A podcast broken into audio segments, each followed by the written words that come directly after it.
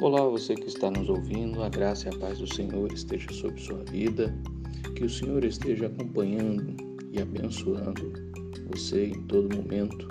Iniciaremos hoje uma nova devocional agora no livro de Romanos, esta carta do, do apóstolo Paulo, que se encontra a sua primeira carta após o livro de Atos. E esta epístola aos Romanos tem enriquecido o testemunho de gerações de crentes ao longo da história. A profundidade de pensamento do autor põe em destaque a sua confiança na graça de Deus e manifesta sua vocação e o fervor que o anima, um fervor evangelizador que inspirou acontecimentos decisivos para a história e a cultura da humanidade. Quando o apóstolo Paulo redigiu esta epístola, a mais extensa de todas as suas cartas, ainda não tiveram oportunidade de visitar os crentes residentes em Roma. Vemos isso nos versículos de 10 a 15 do capítulo 1. Contudo, a extensa lista de saudação do capítulo 16 parece provar que já naquela época contava com não poucos relacionamentos e afetos entre aquele grupo de homens e mulheres que em pleno coração do império haviam sido chamados para serem de Jesus Cristo, como vemos no versículo 1, do versículo 6 do capítulo 1. Não obstante, é esse conhecimento que o apóstolo demonstra ter de muitos crentes de uma igreja que nunca havia visitado, que tem levado alguns estudiosos a pensar que o capítulo 16 originalmente não fizesse parte desta carta.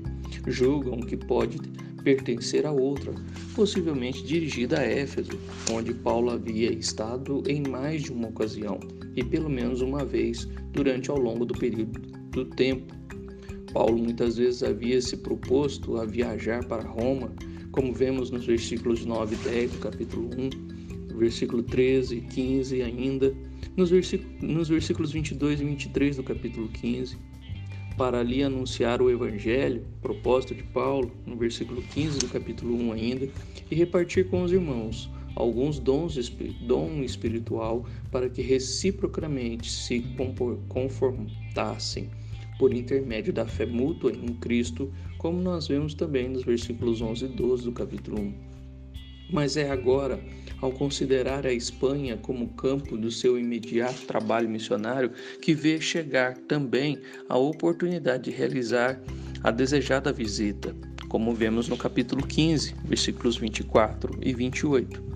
Nessas circunstâncias, o apóstolo parece entender que a sua presença em Roma contribuiria para superar algumas tensões que estavam surgindo na igreja como nós lemos em, no capítulo 11, de 11 a 25, e no capítulo 14, a, a 1 até 15, 6, que revelam uh, que sobre a comunhão fraternal havia um, um sério perigo de divisão, por causa da, de rivalidades surgidas entre crentes e proceden de procedência diferente, um do judaísmo e outros do paganismo. Esta epístola foi escrita provavelmente por volta do ano 55, durante uma permanência de Paulo na cidade de Corinto. Tem muitas semelhanças com a carta aos Gálatas. A grande parte da carta é doutrinária, que vai do capítulo 1 ao capítulo 11, e depois há exortações do capítulo 12 a 15 e a saudação final a muitos irmãos ali no capítulo 16. Os temas tratados em, Rom, em Romanos são teologicamente densos, mas Paulo os expõe de um modo ameno e torna fácil a sua leitura, introduzindo vários recursos estilísticos. Paulo usa diálogos, perguntas e respostas, citações do Antigo Testamento, exemplos e alegorias. A sessão doutrinária é a maior, Paulo reflete sobre o ser humano dominado pelo pecado e incapaz de salvar-se pelo seu próprio esforço. Dos versículos de 1 a 7, Paulo faz uma introdução da carta falando do seu chamado e apostolado pela graça de Jesus aos irmãos em Roma, que também foram amados e chamados por Deus. Dos versículos de 8 a 17, Paulo dá graças a Deus pelos irmãos, informando Informa-lhes das suas orações por eles e do quanto gostaria de estar com a igreja para anunciar o Evangelho que ele não se envergonhe, que é poder de Deus, que é justiça de Deus e que é revelado de fé em fé. Dos versículos 18 a 32, Paulo diz em contrapartida que a ira de Deus também se revela contra toda impiedade indesculpabilidade, insensatez, idolatria, imundícia, inconveniência, injustiça, inveja, insolência, dentre muitos outros males e pecados praticados pelos homens. Mas hoje falaremos sobre os versos de 1 a 17 para não tornar a nossa meditação tão extensa. E o que temos aqui nestes versos? A epístola de Paulo aos Romanos continua a transformar a vida das pessoas, como fez com Martim Lutero e John Wesley. A escritura que se destacou de todas as outras e que tirou Lutero da mera religião, conduzindo à alegria da salvação pela graça por meio da fé, foi Romanos 1,17: O justo viverá por fé. Tanto a reforma protestante quanto o reavivamento wesleyano foram fruto dessa carta maravilhosa escrita por Paulo quando estava em Corinto. A carta foi levada aos cristãos de Roma, possivelmente por uma das diaconisas da igreja de Sencreia, a irmã Febe, como vemos ali em Romanos 16, 1, possivelmente. Nos primeiros versos do capítulo 1, lemos que Paulo era um servo de Jesus Cristo um apóstolo, pregador do Evangelho e missionário enviado entre os gentios. Tanto ele como a igreja foram chamados. Observe a repetição do termo chamado. Paulo foi chamado para ser apóstolo. Os cristãos foram chamados para ser de Jesus Cristo. Também foram chamados para ser santos. Não serão santos algum dia, já o são no presente. Um santo é alguém separado, quem crê em Jesus Cristo é separado e santo. A salvação não é algo que fazemos para Deus, é algo para o que Deus nos chama em sua graça, como vemos em 2 Tessalonicenses 2, 13 e 14. Quando cremos em Cristo, somos salvos por sua graça e experimentamos sua paz. A comissão especial de Paulo era levar o evangelho aos gentios e por isso planejava ir a Roma, a capital do império. Era um pregador do evangelho e um evangelho era para todas as nações. Paulo também desejava levar a mensagem de Cristo até a Espanha, como vemos em, capítulo 15, versículo 28. Hoje, a igreja é enviada como os apóstolos eram. A igreja é pregadora do evangelho. Ninguém mais recebeu esse privilégio. A igreja é missionária enviando aqueles que se dispõem para os campos. Não esqueça do seu chamado. Não é difícil entender a preocupação de Paulo com as igrejas que ele havia fundado. Mas por que se interessar pelos cristãos em Roma? A maioria deles não o conhecia e, no entanto, desejava garantir-lhe sua profunda preocupação com o bem deles. Olha as evidências que Paulo tem pela igreja. Olha as preocupações de Paulo por esses irmãos. Paulo diz que era grato por eles no versículo 8, orava por eles no versículos 9 e 10, desejava vê-los no versículo 11, estava em dívida com eles no versículo 13 e 14, desejava anunciar o evangelho entre eles no versículo 15. Depois de ler estas cinco evidências de, da preocupação de Paulo pelos santos em Roma, esses cristãos só poderiam dar graças a Deus pelo apóstolo e por seu desejo de visitá-los e de ministrar-lhes. Na verdade, a epístola aos Romanos, na qual Paulo explica o evangelho que pregava, foi sua carta de apresentação, preparando esses cristãos para a sua visita. Sem dúvida, os falsos mestres já haviam chegado a Roma e tentavam envenenar as congregações de lá contra Paulo, como nós vemos no Romanos 3:8. Alguns provavelmente o acusavam de ser inimigo da lei, outros diziam que era traidor da, da sua nação. Outros ainda distorciam seus ensinamentos sobre a graça e tentavam provar que ele incentivava uma vida libertina. Não é de se admirar que Paulo estivesse ansioso para ir a Roma. Desejava compartilhar com eles a plenitude do Evangelho de Cristo. Mas será que o Evangelho de Cristo teria sobre essa grande cidade o mesmo impacto que havia tido em outros lugares? Paulo seria bem sucedido na capital do império ou sua visita seria um fracasso? Por certo, o apóstolo sentia essas objeções e dúvidas e foi por isso que criou uma terceira ligação com seus leitores. E que testemunho maravilhoso ele quando ele diz: "Sou devedor, estou pronto, não me envergonho". Porque Paulo se, sequer teria sido tentado a envergonhar-se do evangelho no versículo 16? ao planejar sua viagem até a cidade de Roma? Em primeiro lugar, o evangelho era identificado como com um carpinteiro judeu pobre que fora crucificado. Os romanos não cultivavam qualquer apreciação especial pelos judeus, e a crucificação era a forma de execução mais abjeta, reservada a criminosos. Porque deveriam crer num judeu que havia sido crucificado Romano era uma cidade altiva e o evangelho vinha de Jerusalém, a capital de uma das nações minúsculas que Roma havia conquistado. Os cristãos daquela época não faziam parte da elite da sociedade. Eram pessoas comuns e até mesmo escravos. Roma teve muitos grandes filósofos e, e, e filosofias. Por que dar atenção a uma fábula sobre um judeu que ressuscitou dentre os mortos? como vemos em 1 Coríntios 1, de 18 a 25. Os cristãos consideravam-se irmãos e irmãs, todos membros de um só corpo em Cristo, o que ia contra todo o orgulho e dignidade dos romanos. É quase cômico, cômico pensar que um judeu desconhecido que vivia da confecção de tendas planejasse ir a Roma pregar tal mensagem.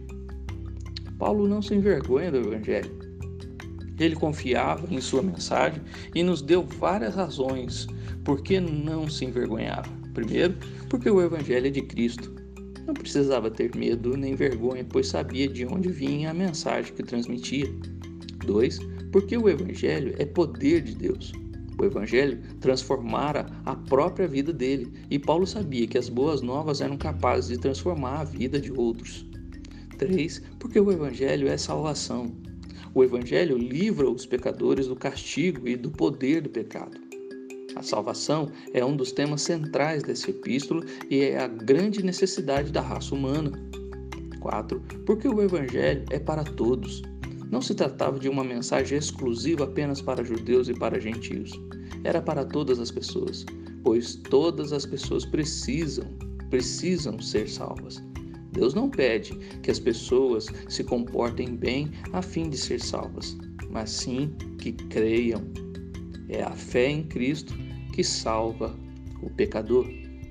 Meu irmão, que Deus te ajude a compreender o seu chamado. Você foi chamado por Deus para ser santo. Você foi chamado por Deus para ser enviado e, como um apóstolo que é enviado, que é mensageiro, pregar o Evangelho também pregar o Evangelho talvez ao seu marido, à sua esposa, aos seus filhos, pregar o Evangelho aos seus vizinhos, pregar o Evangelho aos seus amigos de trabalho, pregar o Evangelho, enviar o Evangelho àqueles que ainda não sabem desta deste poder de Deus que transforma pecadores. Deus, assim como Paulo, te envia para transformar o mundo ao seu redor. Que Deus te use e que Deus te capacite, assim como capacitou e preparou o apóstolo Paulo.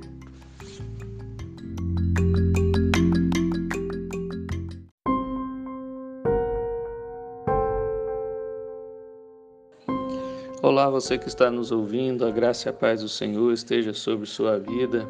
Aqui é o pastor Aguinaldo da Igreja Presbiteriana Esperança em Jacareí e a nossa meditação de hoje, continuando a Romanos capítulo 1, agora dos versículos de 18 a 32, a parte mais tensa que Paulo vai falar aos irmãos ali em Roma.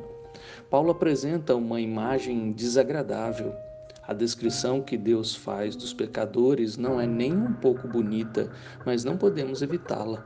Esta sessão não ensina evolução, que o ser humano começou numa posição inferior e alcançou uma posição mais elevada. Antes, ensina a degeneração. Os seres humanos começaram em uma posição exaltada e, por causa do pecado, afundaram até um nível mais baixo que a dos animais. Essa degeneração trágica é marcada em quatro estágios. E é isso que Paulo vai trazer aqui nesses versos, e por isso a necessidade então de evangelizar, de trazer o evangelho ao mundo. Primeiro, ele fala de inteligência, dos versículos 18 a 20. A história humana começou com o homem conhecendo Deus. A história humana não fala de seres irracionais que começaram adorando ídolos e evoluíram até se transformar em homens que adoram a Deus. Muito pelo contrário. Os homens começaram conhecendo a Deus, mas abandonaram a verdade e rejeitaram o Senhor. Deus revelou-se aos seres humanos pela criação, por aquilo que havia feito. Ao observar o mundo e ao seu redor, o ser humano poderia reconhecer a existência de um Deus com sabedoria para planejar e poder e poder para criar. Os seres humanos também tinham consciência de que o seu Criador era eterno e podiam ver o seu eterno poder, como também a sua própria divindade, como o versículo 20. Pois se Deus é o Criador, então não foi criado. Esses fatos acerca de Deus não estão ocultos na criação. Antes, claramente se reconhecem, como no versículo 20 ainda. Os céus proclamam a glória de Deus e o firmamento anuncia as obras de sua mão. Salmo 19, 1. O verbo traduzido por deter, ali no versículo 18, também pode significar reprimir, impedir. Os seres humanos conheciam a verdade acerca de Deus, mas não permitiram que operasse, não permitiram que operassem em sua vida. Reprimiram a verdade de Deus a fim de escapar de sua condenação e de viver a seu modo. O resultado, evidentemente, foi a recusa da verdade, como nos versículos 21 e 22, e a distorção dessa verdade numa mentira, no versículo 25. Por fim, o ser humano abandonou a verdade e se tornou semelhante a um animal, tanto em sua forma de pensar como de viver. A segunda é a ignorância dos versículos de 21 a 23. Fica evidente que os seres humanos tinham conhecimento de Deus, mas se recusaram a conhecer a Deus e a honrá-lo. Em vez de serem gratos por tudo o que Deus havia lhes dado, os seres humanos recusaram-se a, a lhe dar graças ou a glória que lhe era devida. Estavam dispostos a, a usar todas as dádivas de Deus, mas não a adorar e louvar a Deus por essas dádivas. O resultado foi um raciocínio nulo e um coração obscurecido. O adorador transformou-se em filósofo, mas sua sabedoria vazia só serviu para revelar sua insensatez. Depois de reprimir a verdade de Deus e se recusar a reconhecer a glória de Deus, o ser humano ficou sem um Deus mas faz parte da constituição humana a necessidade de adoração. Se não adora ao Deus verdadeiro, adorará um Deus falso, mesmo que ele próprio tenha de confeccioná-lo. Esse fato explica a tendência humana de se entregar à idolatria. O ser humano trocou a glória de Deus verdadeiro por deuses substitutos que ele próprio havia feito. Colocou a vergonha no lugar da glória, a corruptibilidade no lugar da incorruptibilidade, as mentiras no lugar da verdade. É importante observar que o primeiro item da lista de falsos deuses é o homem, cumprindo assim o propósito de Satanás ao dizer a Eva: Como Deus, sereis conhecedores do bem e do mal. Gênesis 3:5. Satanás encorajou o homem a exaltar a si mesmo. Em vez de os seres humanos serem feitos à imagem de Deus, fizeram deuses para si, a sua própria imagem, e se rebaixaram a ponto de adorar aves, insetos e outros animais. O terceiro ponto aqui é a imoralidade, dos versículos de 24 a 27. Da idolatria para a imoralidade é um passo Se o homem é seu próprio Deus, então pode agir como bem entender e satisfazer todos os seus desejos sem temer qualquer julgamento. Chegamos ao auge da luta contra a verdade de Deus, quando o ser humano troca a verdade de Deus pela mentira e abandona a verdade inteiramente. A mentira é a ideia de que o ser humano é seu próprio Deus, de que deve adorar a si e servir a si mesmo e não ao Criador. No jardim, Satanás usou a mentira para levar Eva a pecar. Sereis como Deus, ele disse. Satanás sempre quis para si a adoração que é devida somente a Deus. Nós vemos isso em Isaías 14, Mateus 4, de 8 a 10. E na idolatria, recebe essa adoração como em 1 Coríntios 10, de 19 a 21. O resultado dessa autodeificação ou endeusamento próprio foi a entrega aos próprios prazeres. E aqui Paulo fala de um pecado abominável, desenfreado naquela época e que tem se tornado preponderante no mundo hoje a homossexualidade. Trata-se de um pecado condenado repetidamente nas Escrituras, como vemos em Gênesis 18, de 20 em diante, 1 Coríntios 6, de 9 e 10 uh, eh, e Judas 7. Paulo o caracteriza como infame e contrário à natureza. Não se refere apenas a homens. É, a homens é, que até as mulheres entregaram-se a esse pecado Todos eles, tanto homens como mulheres, é, se encontram nesse pecado. Não se refere a, somente a um grupo. E por causa da sua transgressão, Deus os entregou. Versículo 24 e 26. O que significa que permitiu que continuassem pecando e que colhessem as consequências. Receberam em si mesmos a merecida punição do seu erro, como o versículo 27 vai nos afirmar. Esse é o significado de Romanos 1,18. A ira de Deus está sendo revelada do céu. Deus não revelou sua ira enviando o fogo do céu, mas abandonando os pecadores à própria vida lasciva. No entanto, ainda resta mais um estágio, o quarto e último, que é a impenitência, nos versículos de 28 a 32. Seria de se esperar que, quando o ser humano começasse a sentir as consequências trágicas dos seus pecados, se arrependesse e buscasse ao Senhor. Mas aconteceu justamente o contrário. Pelo fato de haver abandonado Deus, só restava ao homem corromper-se cada vez mais. Rejeitou até a presença de Deus em seu entendimento. Assim, dessa vez, Deus os entregou a uma disposição mental reprovável, versículo 28 ou seja, a uma mente depravada, incapaz de discernir corretamente. Tais homens haviam se entregado inteiramente ao pecado. E Paulo cita 24 transgressões específicas que continuam, continuam sendo praticadas hoje. E essa lista nós podemos ver em Marcos 7, em Gálatas 5, 1 Timóteo 1, 9 e 10, 2 Timóteo 3. Mas o pior ainda está por vir. Esses homens não apenas se rebelaram abertamente contra Deus e pecaram contra também, eh, como também incentivavam outros e, e os aplaudiram quando fizeram o mesmo. Até que ponto o ser humano pode descer? Começou glorificando a Deus, mas acabou trocando a glória por ídolos. Começou conhecendo a Deus, mas acabou recusando o conhecimento de Deus em sua mente e coração. Começou como a mais exaltada das criaturas de Deus, criada à imagem de Deus, mas terminou mais baixo do que os animais, pois adorou a essas criaturas como se fossem deuses. O veredito, então? Tais homens são, por isso, indesculpáveis. Versículo 20. Esta passagem das Escrituras apresenta provas incontestáveis de que aqueles que não são salvos estão perdidos. Como disse Dan Crawford, missionário na, na África, os pagãos pecam consciente e deliberadamente.